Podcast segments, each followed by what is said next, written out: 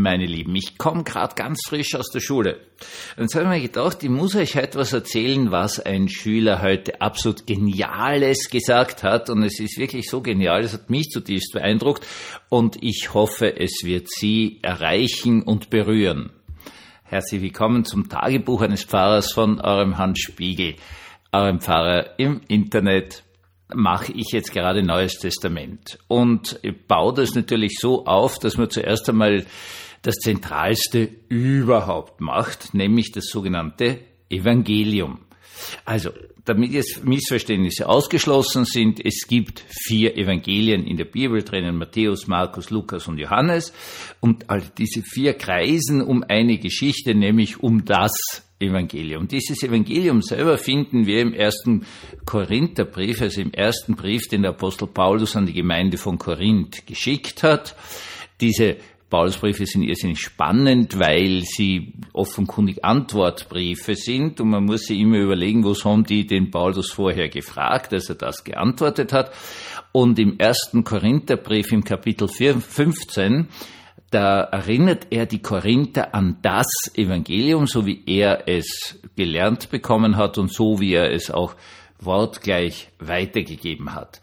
Und dieses Evangelium lautet, dass Jesus Christus für unsere Sünden gestorben ist gemäß der Schrift, am dritten Tage auferstanden ist gemäß der Schrift und sich dem Petrus respektive Kephas gezeigt hat. Das ist das ganze Evangelium. Das Evangelium vom Tod des äh, Messias, eines Todes, des halt ausnahmsweise, der halt ausnahmsweise nicht sinnlos ist, sondern absolut sinnvoll, weil die Strafe für unsere Sünden abgenommen ist. Das Evangelium von der Auferstehung und dem der Tatsache, dass sich der Auferstandene dem Petrus, dem ersten männlichen Zeugen der Auferstehung, weil um die drei Frauen, die ihn schon vorher gesehen haben, kümmert sich natürlich kein Mensch, weil wir sind einfach in einer Macho-Gesellschaft, also sind Frauen sowieso nicht glaubwürdig. Das war damals so. Deswegen das große Bedeutung des Petrus, der ihn als erster gesehen hat, weil er sich ihm gezeigt hat. Das ist das Evangelium dass uns die Sünden abgenommen sind und dass wir, so wie Jesus aus eigener Kraft auferstanden sind, ist, einmal auf, auferweckt werden, weil wir haben nicht die Kraft dazu, es ist ein passiver Vorgang. Christus wird uns aus dem Grab herausziehen ins Reich Gottes. Das ist das Evangelium. Und das, da bin ich irrsinnig, das wird immer wiederholt, immer wiederholt, immer wiederholt, weil das das Zentrum des christlichen Glaubens ist. Alles andere ist Ausdruck dieses Glaubens. Okay. Und jetzt gehe ich halt hin und sage, ja, jetzt versucht ihr einmal das bitte in eigene Worte auszudrücken. Und da kamen verschiedene sehr, sehr, sehr gute Ansätze daher und eigene Ausformulierungen.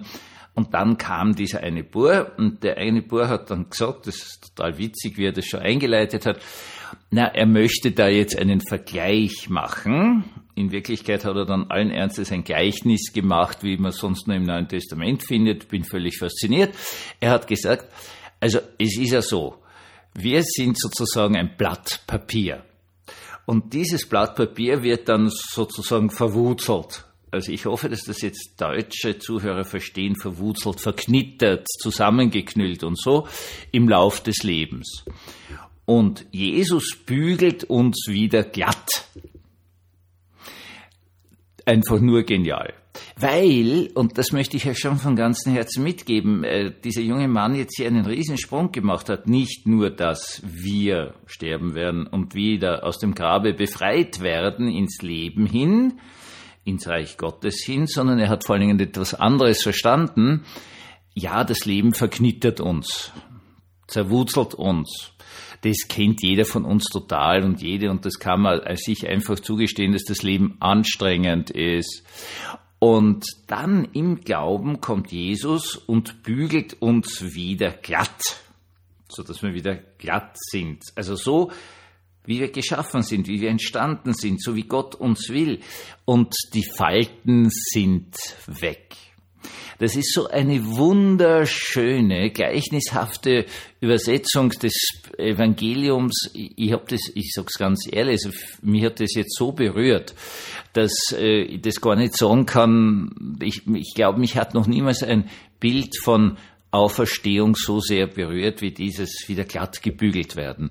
Denn, und das ist eine ganz wichtige Geschichte, im Rahmen der evangelischen Bekenntnisse geht es einfach immer darum, dass wir dann freigesprochen werden, richtig gesprochen werden, dann in den Himmel kommen.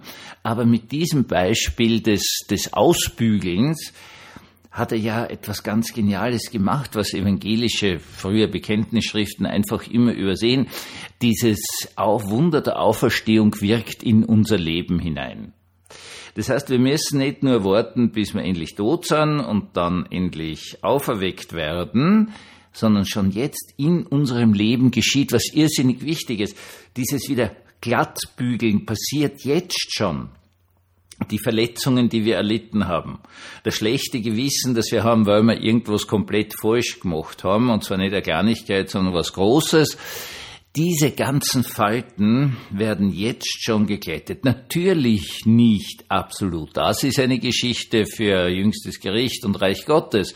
Aber schon jetzt wirkt diese Botschaft von der Auferstehung in unser Leben hinein. Und wir können einfach Dinge hinter uns lassen. Wir können sozusagen unsere Falten ausbügeln lassen.